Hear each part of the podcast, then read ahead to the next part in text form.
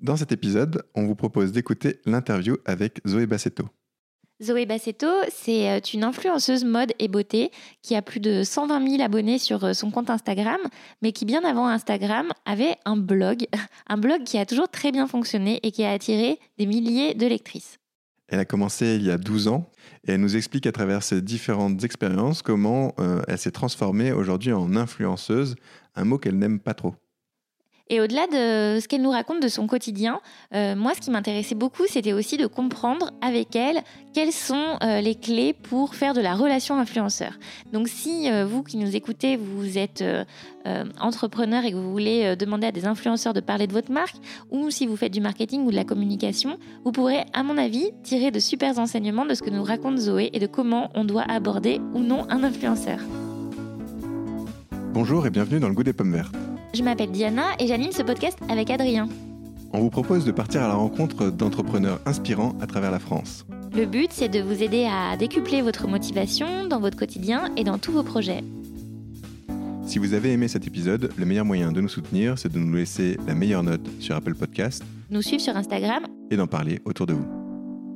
C'est vrai que c'est une personne extrêmement chaleureuse et très accueillante. Quand on arrive, euh, elle nous propose tout de suite un café chaud, elle nous dit qu'elle est un petit peu stressée et elle nous fait plein de compliments sur le podcast. C'est très sympa, tout de suite elle nous met très à l'aise parce que pour tout vous dire, nous aussi, on était un petit peu stressés.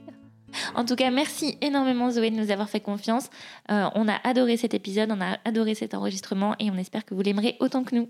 Bonne, écoute. Bonjour Zoé, bienvenue dans le goût des pommes vertes. Bonjour. Alors, merci d'avoir accepté notre invitation. On est dans ton super appartement euh, situé euh, sur la presqu'île lyonnaise. Euh, on est très heureux que tu aies pu accepter notre invitation.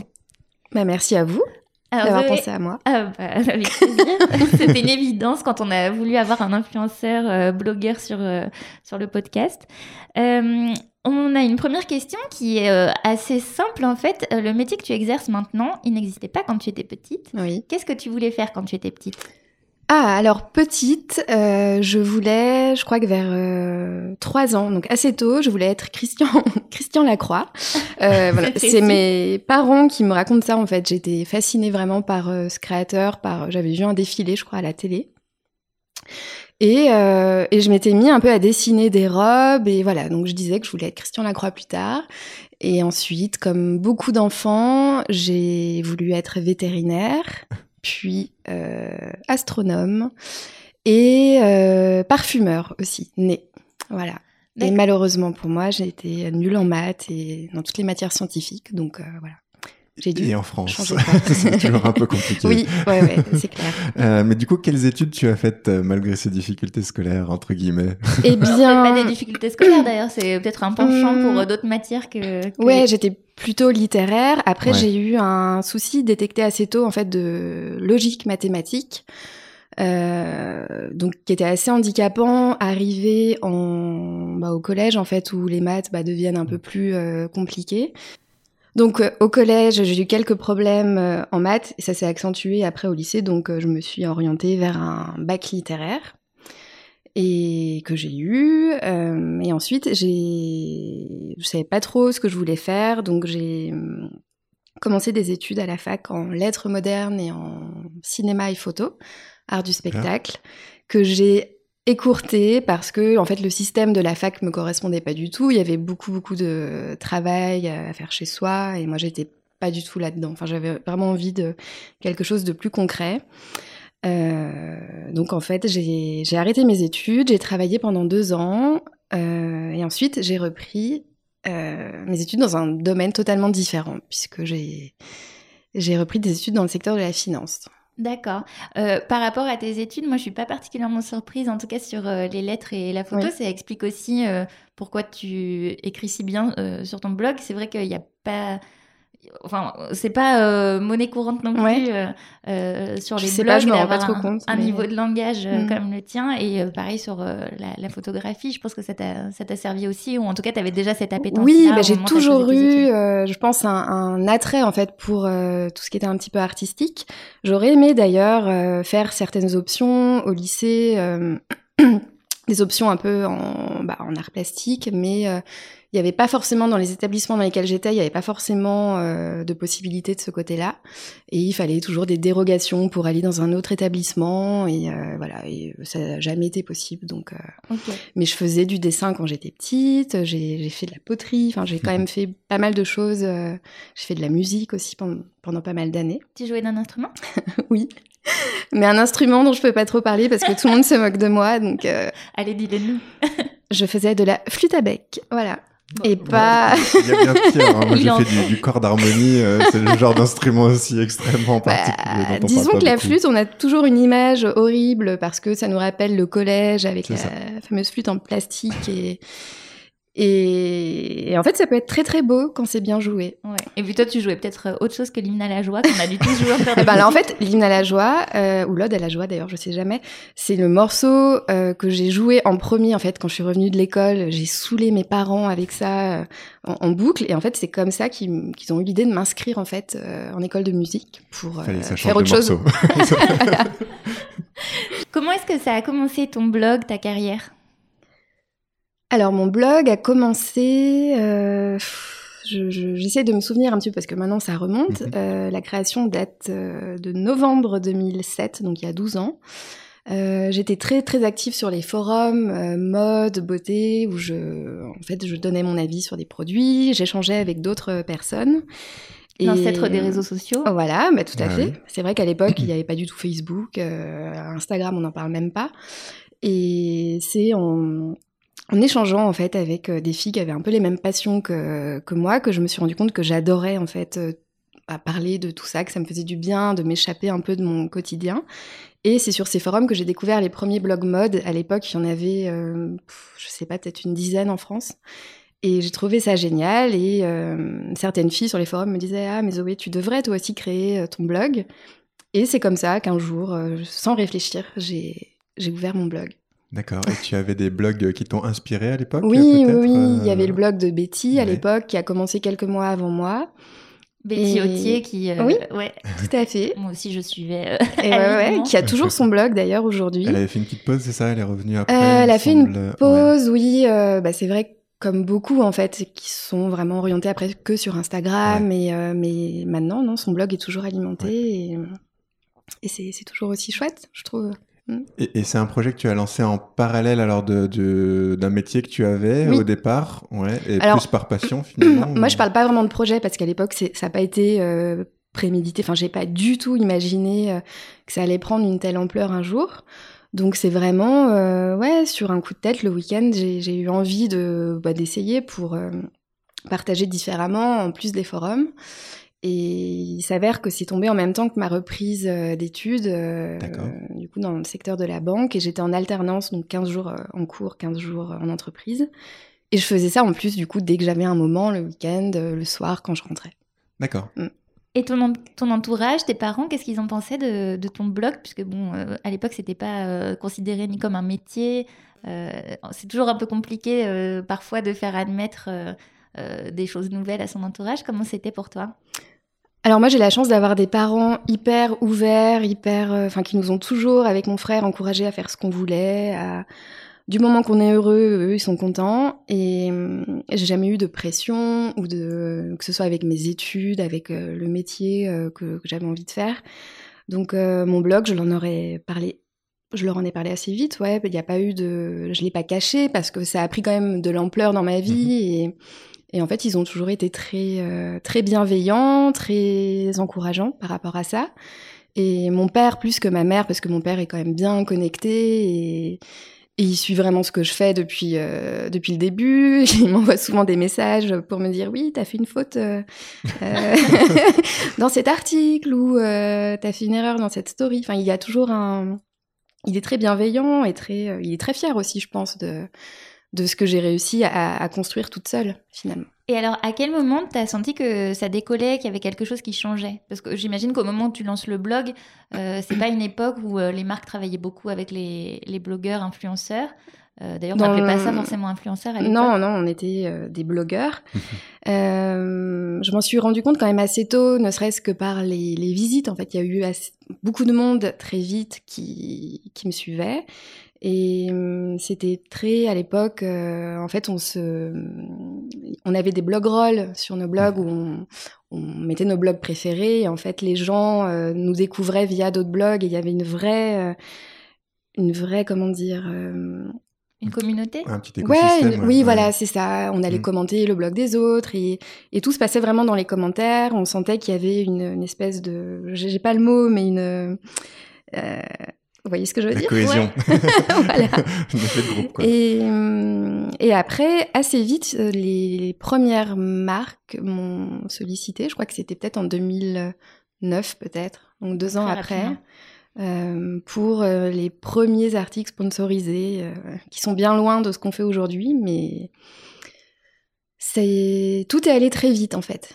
D'accord, mais finalement, du coup, c'est les marques qui t'ont approché et c'est pas toi qui est qui t'es dit tiens j'ai envie de monétiser ça. Enfin, c'est plus finalement comment t'as fait tes propositions. Tu t'es dit tiens je vais suivre le mouvement. Ah oui, complètement. Moi, j'ai jamais eu une démarche à me dire comment faire pour monétiser, pour développer mon blog. Ça s'est fait très naturellement. Après, on m'a quand même parlé de certaines plateformes où il fallait s'inscrire pour être, euh, voilà, expliquer un petit peu ce qu'on faisait pour que des annonceurs nous repèrent. C'était quelle plateforme? Euh, Alors, je crois qu'à l'époque, il y avait eBuzzing, voilà, euh, et d'autres dont j'ai oublié le nom, c'est vieux. et voilà, donc c'était vraiment les premières ouais, plateformes où on pouvait avoir des contacts en fait entre annonceurs et, et c'était pas toujours très, très intéressant, mais bon. Et euh, à quel moment, du coup, tu décides de quitter ton boulot? Alors, mon boulot, je l'ai quitté cinq ans après la création de mon blog, en 2012, fin 2012. Euh, au moment en fait où j'avais plus euh, vraiment la possibilité de faire les deux parce que bah, j'avais un métier quand même prenant. Tu travaillais en banque Oui, tout à fait. Donc j'ai eu différents postes et j'étais euh, banquière quoi. Je, faisais de la gestion de patrimoine, du placement, mmh euh, des prêts immobiliers, de l'assurance, plein de choses. Et à côté de ça, donc beaucoup de, pression quand même, d'objectifs. Euh, et à côté mon blog qui prenait de l'ampleur avec de plus en plus de clients, de, de choses à produire et et voilà, donc j'ai fait le choix, bien évidemment, de ma passion plutôt que de mon métier qui, euh, au début, me plaisait, mais petit à petit, c'était, je me reconnaissais plus forcément dans ce milieu et il y a plein de choses qui me, qui me déplaisaient. Donc euh, voilà, ça s'est fait aussi un peu naturellement de ce côté-là. Je me suis pas posé mille questions. Euh, je savais que je prenais quand même un petit risque parce que je, je quittais un, un, domaine où voilà, je gagnais ma vie correctement. J'avais beaucoup d'avantages mais euh, j'étais pas épanouie. Voilà. Ok. Donc faire le, choix du sens plutôt que de la stabilité. Oui, et puis je me disais que dans tous les cas, je pourrais toujours revenir en arrière. C'est sûr. Que c'était un milieu où on pouvait retrouver du travail, que j'avais mon diplôme, que l'expérience aussi. Donc euh, c'était pas non plus un saut dans l'inconnu total. Et donc au moment où euh, tu quittes ton boulot, est-ce que tu peux vivre à 100% de ton blog? Mmh, C'était un petit peu compliqué quand même au début. Euh, j'avais pas des revenus euh, très très réguliers, donc euh, ça n'a pas été les premiers temps une période forcément très c'était un petit peu stressant quand même parce que je devais payer mon loyer, j'avais des charges, je voilà, c'était un peu incertain. Ouais, donc tu as fait un pari vraiment sur, euh, ouais, ta quand même. Surtout que j'ai démissionné, donc j'avais pas du tout d'aide ou de. T'avais pas ton chômage? Non, d'accord. Non, non, non. Et on m'avait pas du tout parlé à l'époque de, je crois que ça s'appelle l'ACRE quand on crée un petit peu. Oui. Euh, L'aide aux créations d'entreprise. Oui, voilà. Euh, mon conseiller Pôle emploi de l'époque ne m'a pas du tout parlé de ça. Donc euh, j'avais des charges en tant qu'auto-entrepreneur euh, élevées et voilà. J'ai pas eu d'aide de ce côté-là. Et aujourd'hui, quel est, euh, alors, si on parle entrepreneuriat, quel est ton business model? Est-ce que la collaboration avec les marques, c'est 100% de, de, ton revenu? Tu as des, des, des, activités alternatives? Alors non, les marques, c'est pas 100% de mes revenus et heureusement parce que j'ai pas envie d'être complètement dépendante des marques. Euh, pour vivre. Donc il y a plein bah, de, leviers différents en fait, que ce soit euh, la création euh, de la co-création avec certaines marques où on va vraiment imaginer un produit qui sera ensuite vendu. Ça peut être l'affiliation. L'affiliation, ça consiste à toucher une commission sur des ventes générées via nos réseaux. Donc je m'inscris sur une plateforme. Euh, si je poste par exemple euh, une tenue que je porte et que je mets le lien d'un je sais pas, du jean que je porte et que euh, la personne clique sur ce lien, achète, je vais toucher un pourcentage, mais je suis pas liée à la marque. C'est vraiment libre, en fait. Il n'y a pas de... D'accord. J'ai pas besoin d'avoir euh, d'être approuvé par la marque pour euh, communiquer là-dessus. Ok. Alors par expérience, moi j'ai déjà cliqué sur les liens euh, dans tes stories et très souvent, le temps que je me réveille, le, produit était soldat. c'est vrai? Ah bon, c'est ça, je me rends pas trop compte, mais oui, ça arrive parfois quand c'est ouais sur des petites séries ou mais, euh, mais, mais tant mieux dans un sens. c'est sûr, c'est sûr. Et, après, du coup, au début peut-être de, ta, mhm. ton parcours, c'était de la même manière? Tes revenus ont évolué Le, mode de, de, revenus, je pense, un peu bah, Ça a évolué parce qu'au début, c'était essentiellement les articles sponsorisés et aussi les bannières euh, publicitaires. Donc euh, ça, aujourd'hui, je l'utilise plus du tout parce que par rapport à ce que ça rapporte et en termes de... moi, je trouve que c'est une pollution visuelle sur mon blog. Euh, donc j'ai fait le choix de plus du tout euh, avoir de, de bannière. Mais c'est vrai qu'au fil des années, ça s'est développé. Je peux aussi être rémunérée pour euh, des interventions que je peux faire dans des écoles. Ça peut être pour du conseil, ça peut être pour du contenu en marque blanche. C'est-à-dire que je vais créer des photos pour une marque qui va les mhm. utiliser sur ses réseaux, mais qui va pas me créditer et moi je les publierai pas non plus de mon côté. Donc c'est pas forcément des, des photos où toi tu figures? Non, non, non, ça peut être euh, des natures mortes avec une mise en scène de produits. D'accord, c'est des gens qui, des marques qui aiment ton univers et qui aimeraient avoir le même genre voilà, euh, c'est ça. d'image. D'accord. Ça peut être pour euh, aussi ouais, de la stratégie, du conseil. Comme ça fait 12 ans que je suis dans ce milieu, je peux aussi avoir une expertise sur bah, des, des, profils qu'on recherche. Et hum, j'en oublie, mais il y a aussi la, tout ce qui concerne l'image, euh, être ambassadeur d'une marque, mhm. prêter son image. Euh, donc tout ça, c'est des, des, droits et voilà. Donc ça fait aussi partie des revenus que. Et euh, aujourd'hui, tu es toujours auto-entrepreneur ou tu es en société? Ça fait deux ans maintenant que j'ai créé ma société. Donc je suis chef d'entreprise de moi-même pour le moment parce que je, je, suis toute seule. Mais mais ouais, j'ai une société donc euh, c'est assez différent de bah, du statut d'auto-entrepreneur parce que j'ai une obligation de de comptabilité, de bilan, de voilà, c'est pas la même gestion, donc c'est beaucoup plus euh, prenant. Il y a des avantages, des désavantages, mais moi je m'y retrouve bien aujourd'hui. Ouais. Ça me correspond bien, ouais. D'accord. Euh, on se posait la question de savoir comment le système euh, de, la blogosphère a un peu évolué. Est-ce que, euh, à ton sens, le marché est un peu saturé aujourd'hui? On parle à des auditeurs qui ont peut-être l'envie de se lancer de vivre de leur propre blog et passion. Est-ce que tu conseillerais ça à, des gens aujourd'hui ou, tu as l'impression que c'est un peu trop chargé aujourd'hui? Alors moi je pense que les blogs euh, ont encore de l'avenir et surtout quand on voit un peu les algorithmes mis en place sur Instagram, euh, je pense que si on a envie... beaucoup les, les plus petit sur les taux d'engagement, non? Oui, complètement. Alors là, ouais, moi, je m'en rends bien compte avec mon compte qui est quand même très très ancien. Euh, et je me dis qu'on ne sait pas comment ça va évoluer et que les blogs restent quand même l'outil où on est libre en fait de, bah, de faire ce qu'on a envie. On n'est pas tributaire d'un algorithme. Donc euh, si on a envie de créer un blog, bien évidemment qu'il faut le faire. Et alors après, on n'a pas la garantie qu'on pourra le monétiser un jour, mais si on y met du cœur, de la passion et, et qu'on trouve un, ouais, peut-être un sujet un peu différent, un, qu'on a son univers, il n'y a pas de.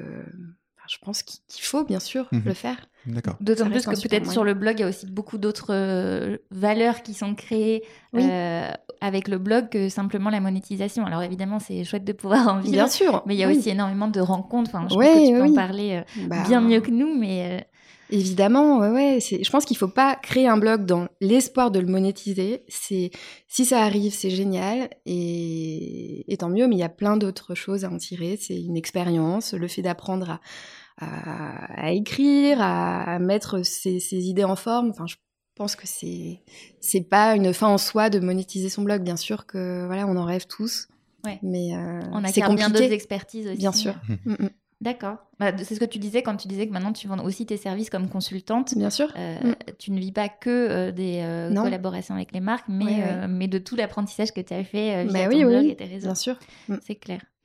Toi, tu as un, blog et une présence sur les réseaux sociaux qui parle beaucoup de mode et beauté, donc fatalement, tu es obligé de te montrer beaucoup. Comment est-ce que tu fais la distinction entre la sphère privée et la sphère publique et à conserver ton intimité? Alors, euh, je me montre pas mal, mais vous remarquerez quand même que sur mes photos, on me voit pas non plus énormément. J'aime bien euh, toujours euh, me cacher un petit peu. mais comment est-ce que j'entretiens, enfin comment je délimite ma vie privée et ma vie publique? En fait, ça se fait assez naturellement. J'ai hum, toujours en fait fait très très attention à, ça parce que dès qu'on s'expose sur Internet, ben, on ne sait pas vraiment qui nous suit, on ne peut pas tout contrôler. Et, aujourd'hui, moi, j'ai vraiment euh, ouais, à cœur de, de, faire attention à pas tout montrer, tout raconter. Même si je sais que malheureusement, c'est ce qui marche le plus, de, de hum, partager vraiment euh, sa vie de tous les jours. Je me rends bien compte que dans ce milieu, les personnes qui font le même métier que moi, qui ont le plus d'engagement, c'est celles qui euh, ouvrent le plus leur vie. qui se montrent aussi vulnérables parfois. Complètement, qui vont montrer un peu leurs faiblesses, euh, puis même qui vont parfois raconter des choses très très intimes. Et, moi, ça, ça me... Non, c'est pas quelque chose qui me qui m'attire. Et moi, je me dis j'ai choisi de m'exposer, mais j'ai pas, enfin, mes proches n'ont pas eux choisi, euh, mmh. n'ont pas choisi ça, donc on ne voit pas ma famille, on voit très rarement mes amis dans mes stories. Même chose pour euh, mon amoureux. Enfin, il n'y a pas de. Voilà, j'ai envie d'avoir mon jardin secret. Ça n'empêche que j'aime partager et que j'arrive quand même à me dévoiler. Mais voilà, je fais attention à ça. Bah, ce qui est sûr, c'est que je pense que tu as quand même une base de personnes qui te suivent pour ton univers, pour ton monde. Donc c'est vrai qu'il y a une, euh, une, part des choses à faire entre euh, le fait de montrer euh, ce qui mm. te plaît, ce que tu aimes et donc qui tu es. Oui. Et à la fois de garder un peu de la, une vie privée pour toi pour pouvoir avoir ton quotidien. Et, et du coup, le fait d'avoir peut-être choisi un pseudonyme au départ, c'était lié à, cette envie de, de, faire cette distinction ou pas du tout Ou comment ça s'est fait de, de, revenir ensuite vers ton, vers ton nom Oui, alors pour le pseudonyme. Pardon, c'était Zoé Macaron, ton pseudonyme au départ. Merveilleux nom, n'est-ce pas?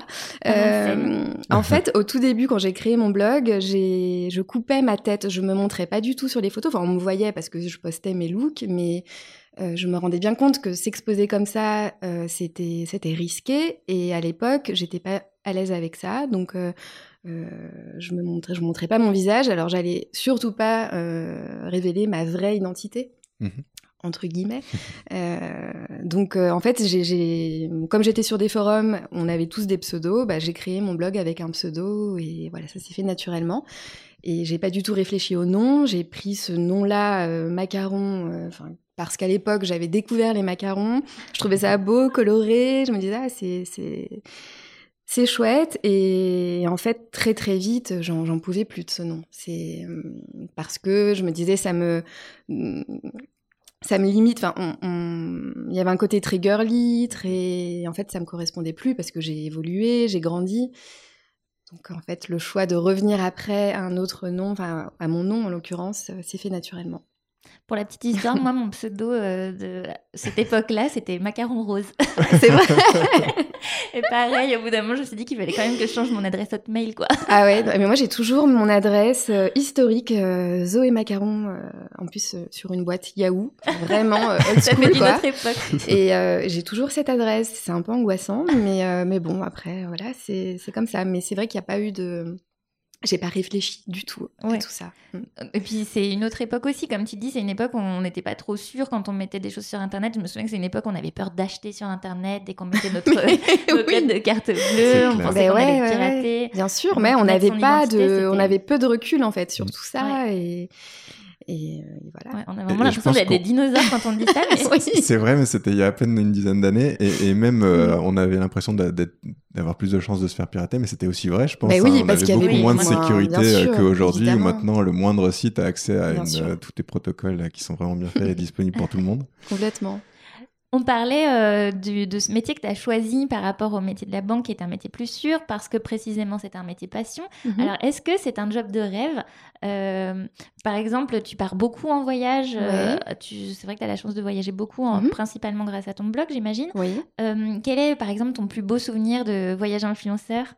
Fais-nous rêver. mon plus beau souvenir, alors il y en a énormément. je réfléchis, je dirais que c'est tous les événements que j'ai pu faire liés au cinéma, parce que le cinéma, ça fait quand même partie de mes passions euh, depuis très très longtemps. Oui, tu vas beaucoup à la Mostra de Venise. Eh ben ouais, ça fait deux années de suite que je suis invitée et j'ai aussi été invitée là, ça fait cinq ans que je vais au Festival de Cannes et c'est des événements que j'ai toujours suivis. Euh, euh, depuis toute petite, le Festival de Cannes, c'est quelque chose qui me fascine et d'avoir accès à ça, de pouvoir monter les fameuses marches, même si, enfin moi, tout le côté bling bling et m'intéresse pas forcément. Enfin, j'aime vraiment les films, mais il y a un côté très, c'est magique en fait de de pouvoir accéder à ça aujourd'hui et de me dire, enfin, je, je, suis pas du tout euh, blasée tout ça. À chaque fois que je vis ce genre d'expérience, c'est comme si c'était la première fois et je me dis que j'ai beaucoup de chance.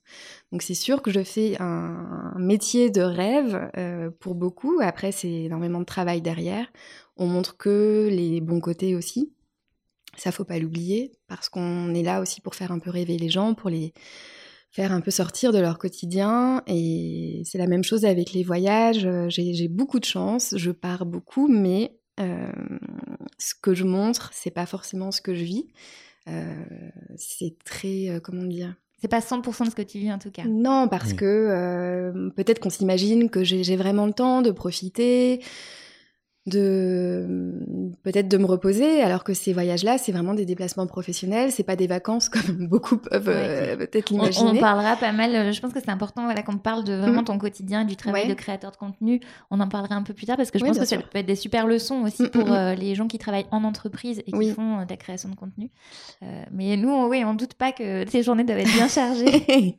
Ouais mais c'est sûr que voilà c'est quand même un métier de rêve, je pense qu'on peut le dire parce que euh, je fais vraiment plein de trucs et je m'en lasse pas.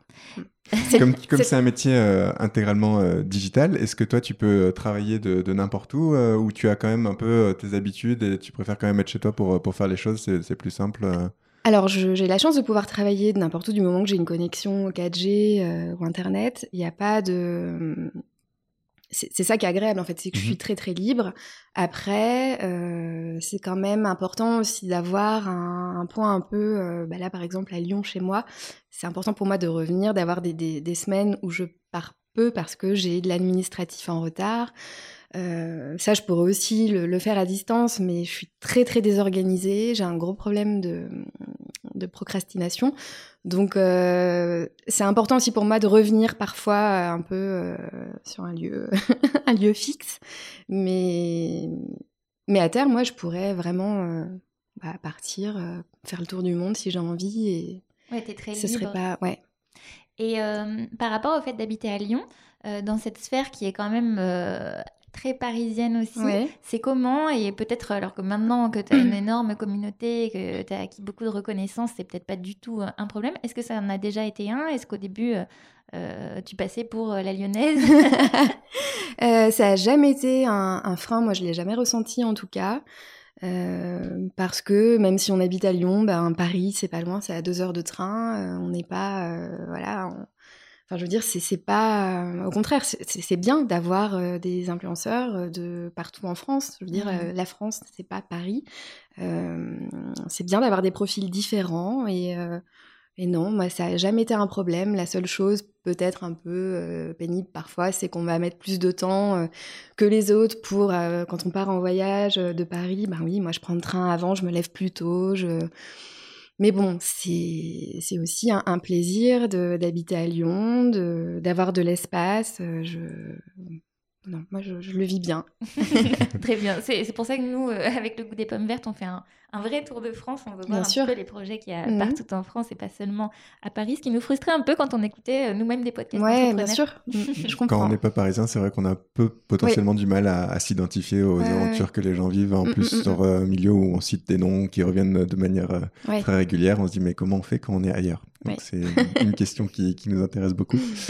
Euh, dans ce milieu-là, des, influenceurs, est-ce que tu as des, relations qui se sont transformées euh, en, amitié? Est-ce que tu as des gens que, tu apprécies particulièrement et que tu arrives finalement à, partager le côté perso avec ces gens-là qui au début étaient euh, comme mm, toi, une, une image pour, oui, c'est ça fait vraiment partie d'ailleurs des, des, gros avantages de, de ce métier, c'est que j'ai rencontré des personnes formidables euh, avec qui je partage énormément de choses euh, et qui sont devenus des amis. Et j'en ai plusieurs avec qui je suis en contact quasiment quotidiennement. Et on a une relation bien au-delà de la relation un peu de collègue, parce mmh que bien évidemment qu'on parle de bah, de ce qu'on fait au quotidien. On s'entraide, on, se donne des, conseils, on se motive. Parfois, voilà, quand on a des petits coups de, de déprime, mais c'est aussi des personnes que je vais voir en dehors de tout ça et ouais, qui sont de vrais amis.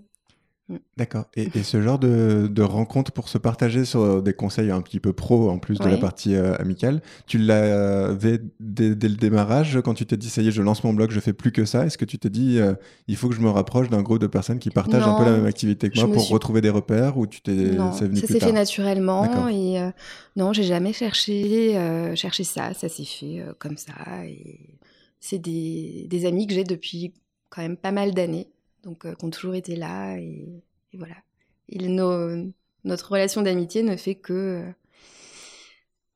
que, euh, bah, que se renforcer en fait. Ouais, elle est mm. aussi nourrie par toutes les expériences que vous vivez euh, au fur et à mesure, la transformation mm. du, secteur. Et puis il m'arrive de partir avec certaines en voyage.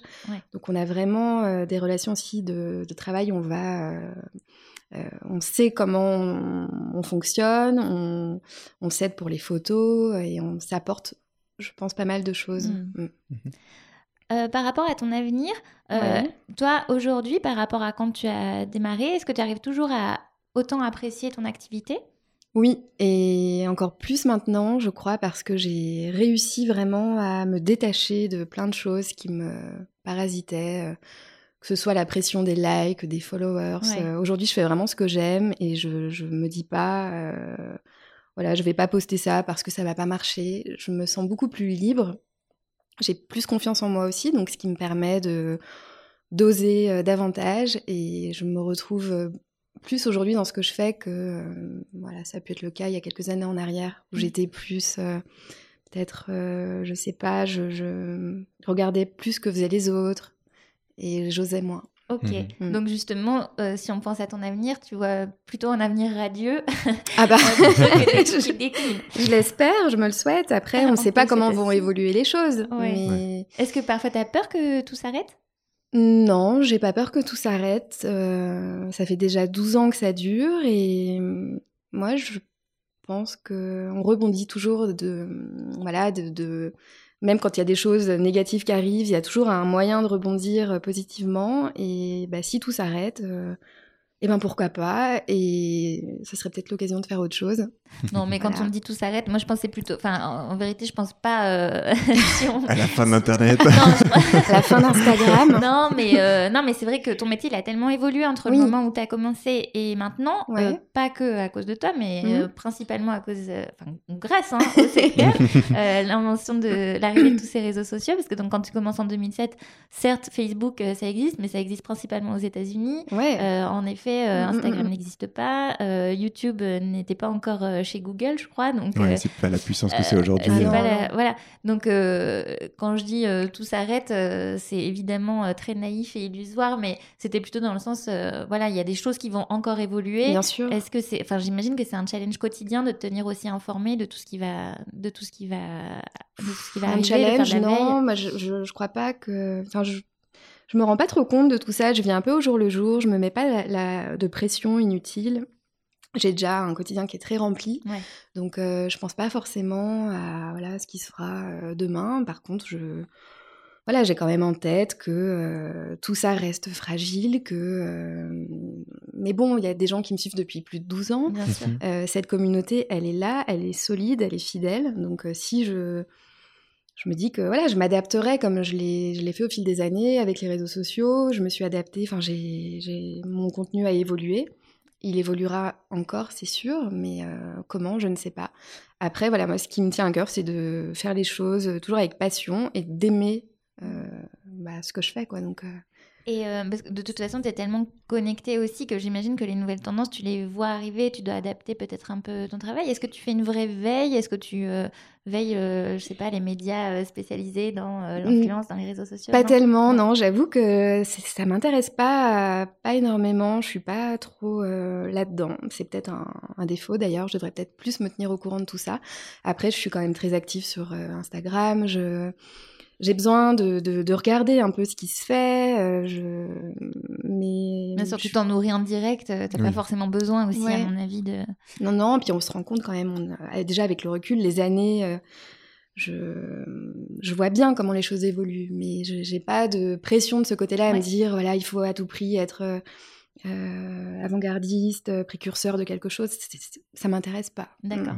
D'accord. Et, et peut-être sur les, les, projets à venir, est-ce que tu as des choses que tu, tu, planifies dans le temps un peu en amont ou mhm. finalement tu es un peu plus sur un, un moyen terme euh, et donc tu vois venir des collaborations Je suis beaucoup sur du court terme. Ouais, court terme.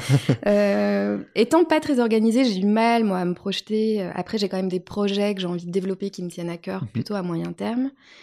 Euh, mais euh, c'est vrai que dans mon quotidien, j'ai pas le temps de projeter trop de choses. Euh, voilà, c'est beaucoup du court terme. C'est quoi comme projet? La question. Si on peut en parler. bah, un de mes projets, ce serait, c'est la création d'une marque. Super. voilà, donc je vais pas trop en dire, mais. D'une marque mode? Ouais, plutôt mode sur quelque chose d'assez spécifique. Euh, mais pour ça, j'ai besoin de m'entourer parce que je peux pas euh, créer une marque de A à Z. Donc aujourd'hui, mon, euh, à très court terme, l'objectif c'est de trouver des partenaires pour m'accompagner. Et voilà, donc j'espère que ça arrivera prochainement. Mais ça demande beaucoup de temps, d'énergie. Et j'ai déjà une activité bien, bien, comment dire, bien dense. Donc euh, voilà, c'est pas évident d'arriver à, à, se consacrer à ces projets parallèles. Et euh, voilà, mais après des projets, j'en ai d'autres au-delà d'une création d'une marque. Voilà. Ok, toujours plein de mm. choses en tête. Oui. et euh, justement, tu disais que là, tu avais besoin de t'entourer pour ce projet-là en particulier, mais j'imagine que déjà maintenant, enfin, j'espère que tu es entouré parce que tu fais quand même beaucoup de choses entre la création du contenu, les partenariats. J'imagine mm-hmm. que tu signes des contrats avec les marques. Euh, voilà, comment tu es entourée justement? Qu'est-ce qu'il y a autour de Alors aujourd'hui, je... on n'est pas une équipe, hein, on est. Euh, j'ai un agent euh, qui s'appelle Émilie, qui est basé à Paris, qui m'aide énormément au quotidien, qui va gérer vraiment toute la partie commerciale, qui va être au cœur des échanges avec mes partenaires, qui va aussi m'aider sur bah, sur des questions parfois un peu d'image, de... qui va avoir un rôle d'accompagnement. Et c'est très important aujourd'hui pour moi parce que euh, bah, parfois on a besoin d'être un peu euh, coaché, d'être. Euh, il y a des jours où on n'a pas le moral, où on se décourage. Donc c'est une personne qui est très importante pour moi. Et surtout, elle gère des choses que je déteste faire, que ce soit la réponse aux mails. J'ai un vrai problème avec ça depuis toujours. je remets toujours à plus tard, donc c'est très, bah, c'est problématique parce que je suis pas toujours très réactive. Donc elle va gérer une partie de ses mails et, voilà, et gérer aussi euh, tout ce qui est commercial. D'accord. Oh, il faut dire que tu es très sollicité euh, déjà, j'imagine, entre les messages aussi que tu reçois euh, directement sur ton compte Insta, les commentaires, les messages privés. Mm, Donc on peut te pardonner de ne pas répondre immédiatement à tes mails. Mais après, je vais pas me plaindre aussi d'être sollicité. Je veux dire, j'ai la chance de ne pas avoir un mois à, démarcher. ça, c'est une grande force. donc, mais c'est vrai que c'est compliqué d'arriver à être disponible pour tout le monde, que ce soit mes abonnés, euh, mes partenaires. C'est pas évident. Ouais. Alors là, on a parlé éventuellement de quelques petites difficultés que tu peux avoir dans ton quotidien, mais par rapport à la création de contenu, quelles, quelles sont les qualités que, que tu recommanderais à des gens qui voudraient se lancer là-dessus et quelles sont les choses essentielles pour toi euh, pour avoir ce type d'activité? Euh, bah Alors, je pense qu'il faut être déjà très très curieux. pour créer du contenu, curieux, de voir un peu ce qui se fait, euh, s'ouvrir à plein de choses parce que l'inspiration, on la trouve, euh, enfin moi je parle pour moi, mais moi ça va être euh, via le cinéma, via l'art en général. Mm. Je pense aussi qu'il faut faire attention à pas copier ce qui se fait déjà ou ce qui marche. voilà, donc ne pas avoir peur, oser en fait, essayer et puis voilà rebondir et pas se dire ah bah cette photo n'a pas marché. Mm. Voilà. Mais, être euh, créatif, créatif tester aussi. Hmm D'accord. Et, peut-être, tu disais, écouter plus, c'est ce que tu disais, tu as évolué en étant peut-être plus sensible à, ta propre émotion, et en te disant, je la partage plus directement, en étant honnête et transparent. Et mm, mm, finalement, mm. c'est ça qui fait que les gens euh, s'associent à toi et te disent, euh, ah bah tiens, je, je, me reconnais bien, plutôt que derrière euh, quelque chose, un contenu qui serait plus commercial en disant ça, ça va marcher, j'ai vu quelqu'un le faire, je fais pareil. bien évidemment. Il en perd son âme peut-être. Et moi, je me suis rendu compte aussi au fil des années que j'ai appris même à travailler sur euh, mon œil en fait, euh, que ce soit mmh. pour les photos, j'ai euh, j'ai appris à voir des choses que je voyais pas avant. Et ça, je pense que c'est un conseil que je peux donner vraiment aux créateurs de contenu, c'est d'essayer de regarder et de, de chercher la beauté là où on l'imagine pas. Et ça, t'as appris toute seule ou t'as eu un peu de formation sur la photo? Je l'ai appris vraiment toute seule. Après, je enfin moi, je me me proclame pas du tout photographe, absolument pas. Euh, je sais que pas mal de personnes apprécient mes photos, mais il faut savoir que la plupart, je les fais avec mon téléphone. il y a pas, j'ai un super appareil et tout, mais souvent, bah voilà, je, quand je vois quelque chose, c'est souvent mon téléphone que j'ai dans la main, donc euh, voilà, j'essaye de saisir ce que je vois. Mais j'ai pas de formation. On voit que tu as vraiment le goût et de la composition. Euh. De plus en plus, ouais. Mais ça, c'est vraiment quelque chose qui s'est fait petit à petit aussi peut-être en m'entourant de gens euh, créatifs qui m'ont euh, peut-être un peu euh, appris à, à, voir en fait mmh. Certaines choses. Ça, vient aussi peut-être de ta passion pour le cinéma, à force de voir ah, des images travaillées, réfléchies, finalement on mmh, commence à mmh, se dire c'est normal de structurer son espace. Bien sûr. Les auditeurs sont pas avec nous, mais c'est vrai qu'on est dans ton appartement, on sent qu'il y a vraiment un goût pour la décoration et tout de suite on, ah, ça me fait plaisir. on, se, on se projette dans, dans peut-être un film ou en tout cas il y a une ambiance qui se dégage de l'appartement. Et finalement, certes, il faut composer la photo, mais mm. si déjà le lieu dans lequel tu vis euh, se prête à la composition, c'est quand même plus simple. C'est sûr que ça aide. Et puis le voyage aussi m'a beaucoup apporté, mhm. euh, de le fait de, de, sortir un peu de son quotidien, de voir mm. d'autres choses. Et eh ben, j'arrive à, avoir des idées plus facilement que euh, si je reste à Lyon euh, voilà pendant six mois. ça c'est une grande leçon aussi sur euh, l'inspiration dans son travail, c'est qu'on n'a pas forcément toujours les meilleures idées quand on est devant son ordi en train de travailler, c'est aussi en en sortant. Bien sûr. Donc je comprends. Mm. Et tu, es entourée parfois pour les photos pour les photos, est-ce que alors, au-delà des, collaborations avec les marques ou peut-être le photographe, ouais oui, quand ça arrive, bien sûr. Euh, est-ce que parfois tu, tu demandes de, l'aide ou euh, Alors quand c'est des, ouais, ouais, quand c'est des photos sur lesquelles je figure, donc euh, c'est compliqué de les faire moi-même, ça m'arrive. Quand c'est des photos de moi prises en intérieur, j'ai un trépied, donc je peux faire les photos moi-même et parfois c'est un gain de temps parce que j'ai exactement l'idée du cadrage que je veux et mais si c'est sur des projets un peu plus euh, importants où il y a plus de, moyens, je fais de plus en plus appel à des photographes ou des vidéastes pour m'accompagner. Et c'est hyper intéressant d'avoir un échange, euh, de, mêler un peu l'univers du photographe à ce qu'on imagine. Et ça, c'est hyper mmh. enrichissant, je trouve. Donc tu repères des univers qui te correspondent, qui, qui, te plaisent? Complètement. Et j'ai vraiment envie de développer ça dans les mois qui viennent. Alors c'est toujours compliqué parce que j'ai un emploi du temps chargé et les photographes sont pas toujours disponibles, mais j'aimerais euh, travailler euh, avec plus de photographes. D'accord. Et, et, par rapport à la notion de, de modèle, donc être euh, présente sur les photos, est-ce que tu as fait un peu euh, appel à de la formation là-dedans, dans le mannequinat, etc. ou finalement c'est fait comme ça et puis, euh, Absolument pas. Non, mais bon, pourquoi pas. Ouais, ça, pourrait. et puis parfois, non, non, mais je me dis en plus que je devrais peut-être prendre des cours, ne serait-ce que même des cours de théâtre pour apprendre à, à être plus à l'aise, parce que alors, moi j'ai un souci avec ça, avec mon image, j'ai j'ai vraiment du mal à m'apprécier en photo. Ça a été d'ailleurs un sujet euh, sur un podcast que j'ai enregistré il y a quelques mois où euh, bah, j'expliquais qu'en fait on peut ne pas trop s'aimer et, faire ce métier.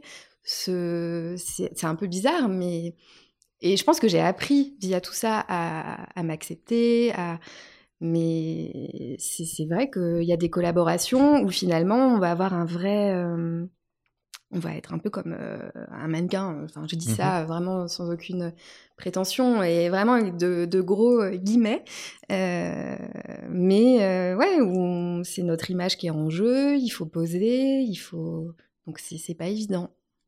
J'ai pas pris de cours, je devrais.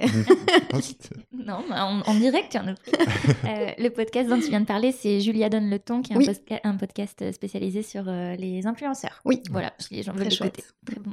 Très bon podcast.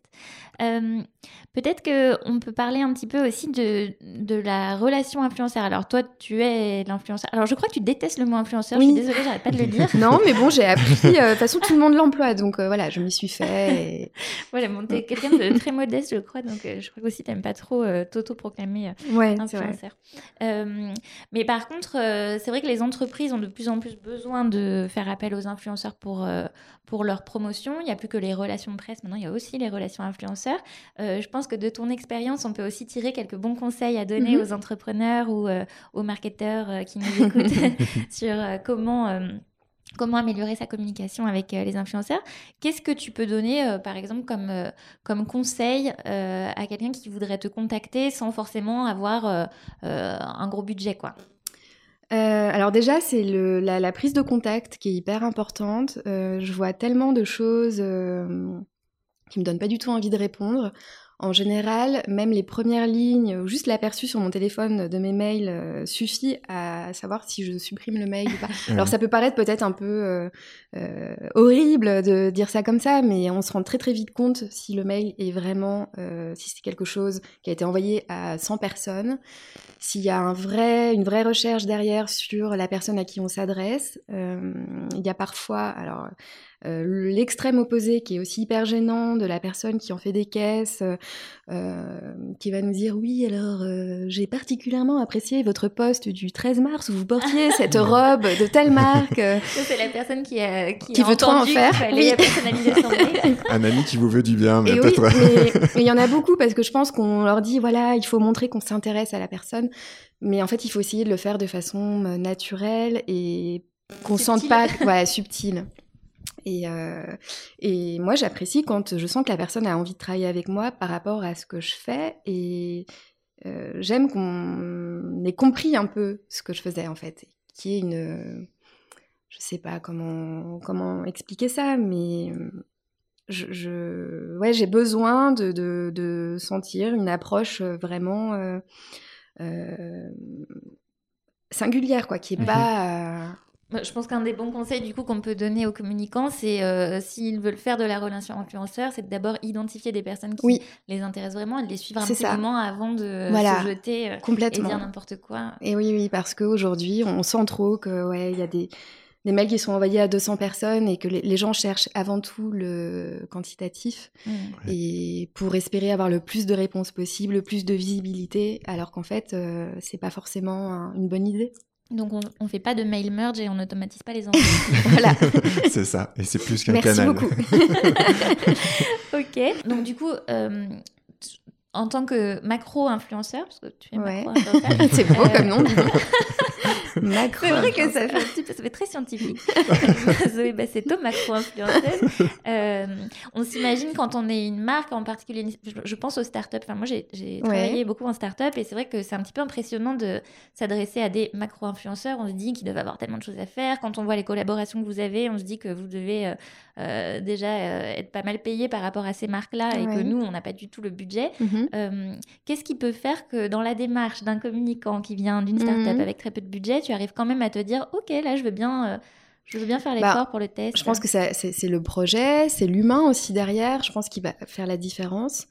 Et, et aussi, euh, ouais, la proposition. Je sais que bah, je parle au nom des influenceurs, mais on aime aussi qu'on nous propose des choses où on va aussi nous imaginer en fait le projet euh, être euh, au départ euh, de la collaboration pour vraiment créer quelque chose de sur mesure. Et bien évidemment qu'on ne fait pas que des choses parce qu'il y a des gros budgets ou mmh. il y a quand même à la base, en tout cas je parle pour moi, pas pour les nouvelles générations de personnes qui commencent vraiment que pour le côté business, monétisation. moi, je suis quand même intéressée par la mise en avant de, personnes bah, de, de, talents, de, projets auxquels je crois, et sans forcément avoir un besoin de rémunération derrière. Mmh. C'est vrai qu'il y a beaucoup de communicants qui, euh, qui malheureusement euh, voient l'influenceur comme un espace publicitaire. Ce mmh euh, c'est pas du tout le cas, évidemment. si on fait appel à des influenceurs dans la communication, c'est aussi pour que le projet soit vu, enfin, en tout cas soit projeté par la voix de l'influenceur et c'est important de garder son univers et son ton. Tu es d'accord avec ça? Ah, complètement. Et, et je pense que c'est ce qu'il faut rechercher plutôt que, comme je disais tout à l'heure, de rechercher le, le quantitatif. Oui. Euh, il faut laisser la liberté à la personne d'interpréter les choses euh, avec euh, sa, sa, vision et, et ne pas partir sur quelque chose de préformaté, préformaté mhm. avec un discours, un brief hyper précis. Moi, je sais qu'aujourd'hui, j'ai plus du tout envie de travailler comme ça. Mhm. Euh, c'est pour ça que parfois, quand je reçois un brief et qu'il y a un projet qui m'intéresse, eh ben, je vais faire en sorte de le faire adapter en fonction de ce que je fais, parce qu'il faut que ça me ressemble et, ouais, c'est, je trouve très très important. Et puis le, message sera d'autant plus euh, mieux perçu, je pense, par les gens qui mm. nous suivent que euh, si on sent vraiment le côté purement commercial, euh, avec un message précis à faire passer. C'est dommage. Donc mm. on ne peut surtout pas te demander de faire passer le message avec ces mots-là et ah te demander de corriger. Et non, non, non. Après, bien sûr, quand c'est dans le cadre d'une collaboration, je trouve normal que la marque ait un droit de regard sur ce qu'on dit, parce que parfois même on peut écrire des choses un peu erronées. Mmh. Donc ça, il n'y a pas de problème. Mais par contre, euh, d'avoir un, discours préformaté, euh, ça mmh. c'est hors de question. Et je trouve que ça se fait de moins en moins. Heureusement qu'il y a aussi une évolution qui se fait du côté des agences, des annonceurs. Et ouais, même s'il y a encore beaucoup de chemin, euh, ça progresse bien, je trouve. Super les entreprises commencent à comprendre un petit peu le mode de fonctionnement de ce nouveau euh, mm, mm. mode de, finalement de discussion avec leurs euh, euh, clients. Mm. Oui, tout à fait. je pense vraiment surtout les grosses entreprises. C'est vrai que dans les petites entreprises, pour avoir travaillé en petite entreprise, je sais que c'est compliqué de faire avaler à un fondateur qui a à peine quelques employés, qui a bien formulé son message. C'est compliqué de lui faire avaler qu'on va euh, dépenser du temps, du mm, mm, mm. budget sur euh, un message qui va être, euh, qui va être modifié. C'est hyper important de leur faire comprendre que c'est dans leur intérêt. Bien sûr, mais après les grosses entreprises ont aussi des services dédiés vraiment à l'influence aujourd'hui. Avec des spécialistes. Avec des spécialistes. Donc c'est sûr qu'il y a encore beaucoup de chemin à faire, mais je pense que ça se fera petit à petit. Et... Si on peut contribuer à faire passer le message en tout cas. Est-ce que tu as peut-être une anecdote d'une collaboration qui t'a vraiment que t'as pas aimé ouais, tu t'es dit tiens j'aurais pas fait si j'avais su ça plus ouais bah il y a toujours des collaborations sans forcément euh, citer de nom. non non non je citerai pas de nom. Mais, euh... mais en général euh, on sent dès le départ qu'il y a des collabs qui vont être compliqués où le, le client va être euh, un peu pointilleux. Et, et maintenant ça m'a même permis parfois de, de dire en amont bah, en fait non j'ai pas envie que ça aille plus loin on arrête maintenant parce mmh. que ça sert à rien. Je sens dès le départ que j'ai la faculté aujourd'hui d'arriver à sentir quand les choses vont mal se passer, donc ce qui me permet d'encore plus filtrer. Et des collabs qui, qui sont mal passés, ouais, il y en a eu. Et il y a aussi des choses que j'ai acceptées et que j'ai regrettées, mais ça, c'était surtout euh, pendant les années, euh, au début de mon statut d'auto-entrepreneur, mmh. où j'avais peur, en fait, de pas arriver à m'en sortir financièrement où j'ai accepté des, des, des, partenariats pas forcément hyper glorieux. Je pense à un fer à repasser, par exemple. Euh, mais il était sans fil, il était top. Hein. J'étais hyper convaincue, mais j'avoue que ma communauté s'est dit, mais euh, Zoé, bon. Après, j'ai déjà euh, parlé d'une machine à laver, mais parce que il y avait vraiment une...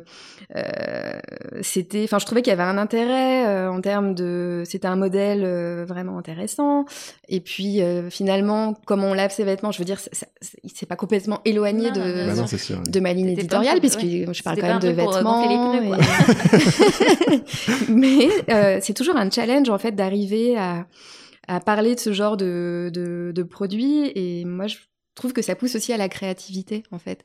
Donc parfois, on peut accepter des trucs un peu casse-gueule, mais on arrive toujours à rebondir et à, ouais, à proposer un contenu un peu différent. Et Ok. Hmm. Euh, dernière question sur la relation euh, influenceur. Euh, quelles statistiques tu donnes généralement aux marques?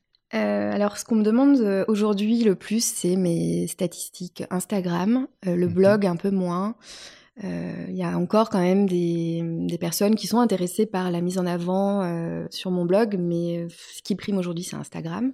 Donc, ce serait nombre de followers, nombre de likes euh, moyens sur un post. bah, ça, ils peuvent le, le voir.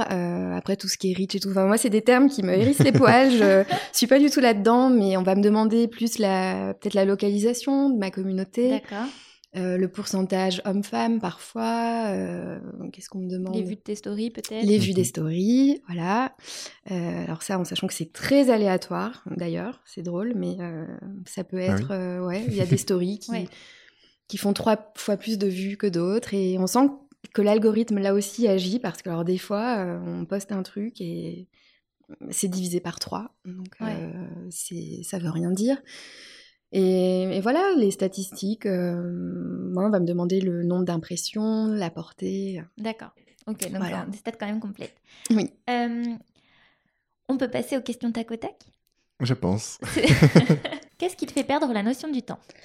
Euh, Alors, ça va paraître peut-être un peu cucu, mais je dirais mon amoureux. Qu'est-ce que tu ne fais pas assez aujourd'hui? Euh, Alors, je ne fais pas assez rien. Euh, on m'a fait remarquer en fait que j'étais un peu hyperactive et je m'en rendais pas toujours compte, mais je suis toujours euh, en train de faire quelque chose, de réfléchir à, ce que je vais faire après, à être beaucoup sur mon téléphone et donc en fait juste le fait de ne rien faire sans culpabiliser et que ce soit même en regardant je sais pas un film, une série, ça je le fais pas assez. Un livre qui t'a marqué que tu nous conseilles? Un livre qui m'a marqué, euh, alors c'est un peu compliqué comme question parce que je lis pas beaucoup, je lisais beaucoup avant, moins maintenant. Euh, bah, des livres qui m'ont marqué plus jeune, il y a euh, Le Parfum de Patrick Suskin, ouais, je sais jamais comment on prononce le nom, Une vie de Maupassant et Un roi sans divertissement de Jean Giono. Ça fait, Très ça fait trois livres, du coup, j'ai pas bien répondu. non, non, Mais voilà. C'est pas forcément la réponse classique de quelqu'un qui commence par je ne lis pas beaucoup. j'ai beaucoup lu. la chose la plus gentille que quelqu'un ait fait pour toi? Euh, Ah, ça c'est dur aussi comme question. Euh, récemment. Alors récemment, euh, de m'attendre sur un quai de gare sans que je le sache. à quoi tu penses quand tu te réveilles?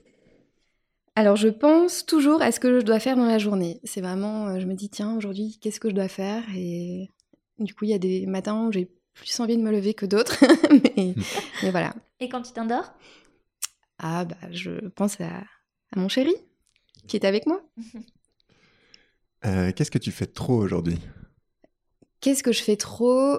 Euh, Trop de photos, peut-être.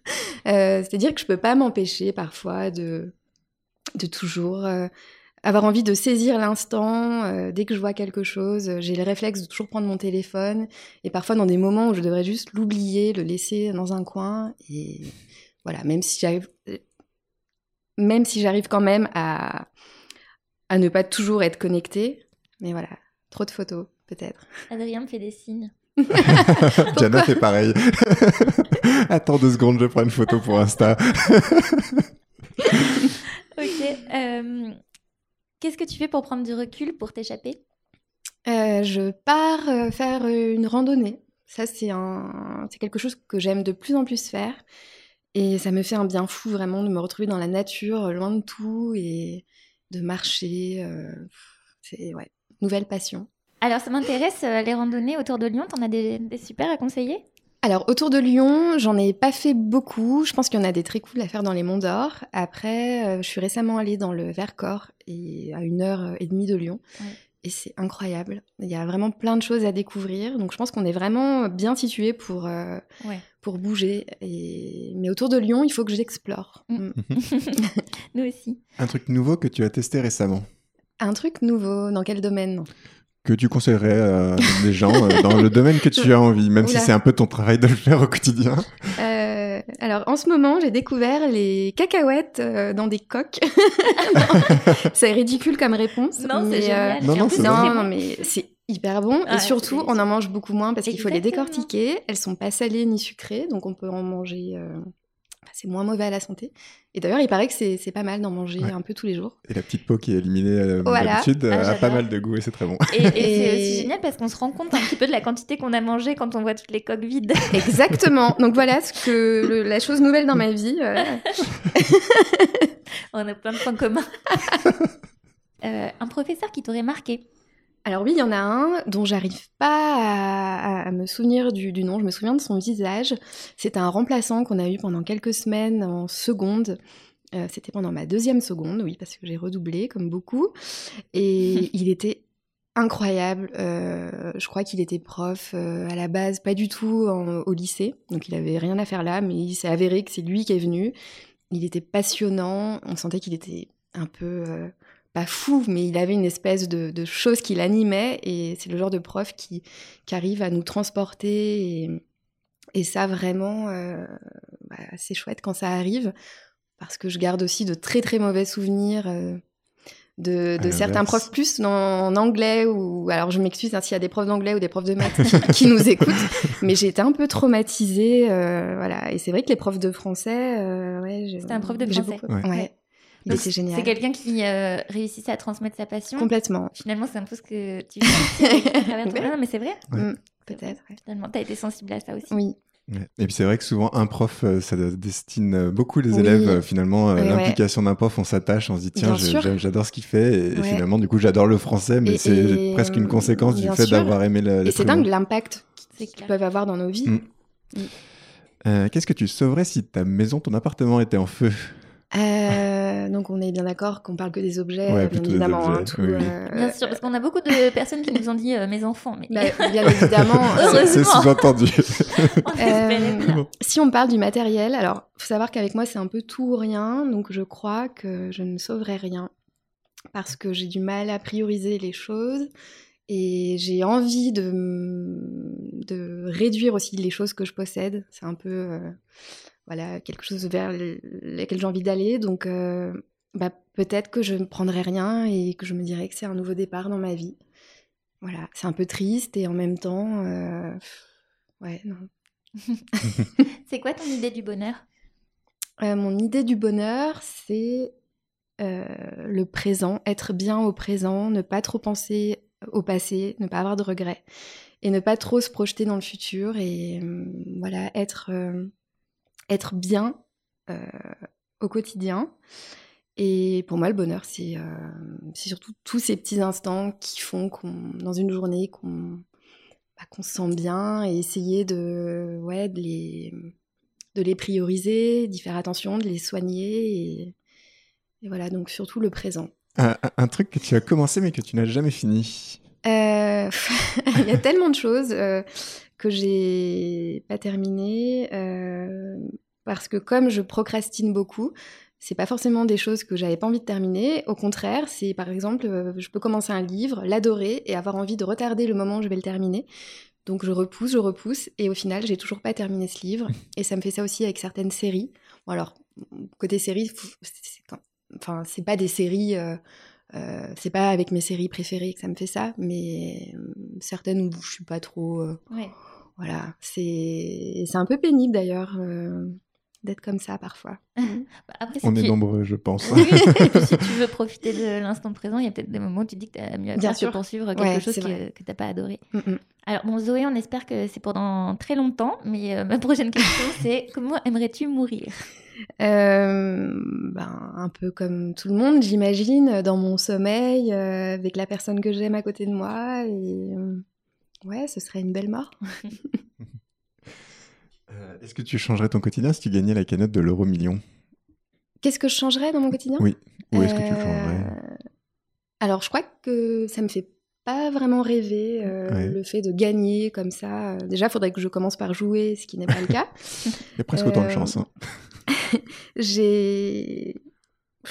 Ouais, non, je c'est pas quelque chose qui me. J'arrive pas trop à me projeter. Alors, bien évidemment je gâterais tous mes proches, euh, je leur offrirais euh, un, endroit où l'endroit dont ils rêvent, où ils se sentiraient bien, mais je m'investirais dans beaucoup de causes aussi, mais aujourd'hui je suis bien en fait, mmh. donc je n'ai pas forcément envie ou besoin de plus, ouais.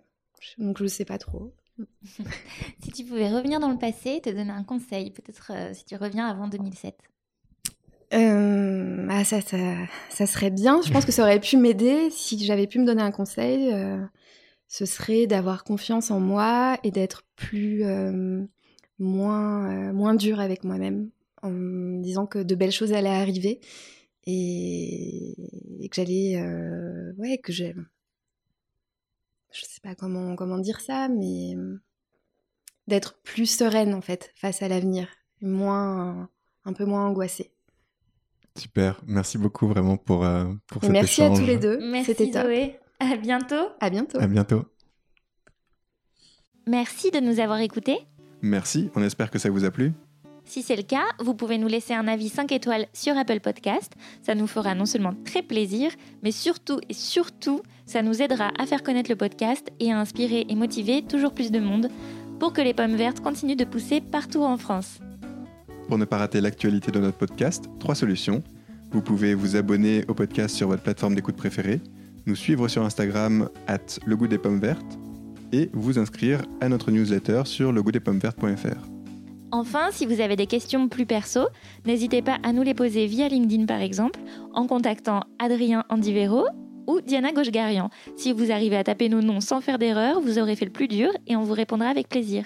À bientôt À bientôt pour un prochain épisode, car comme dirait Jacques, la pomme est un fruit sympathique et je l'observe tous les jours.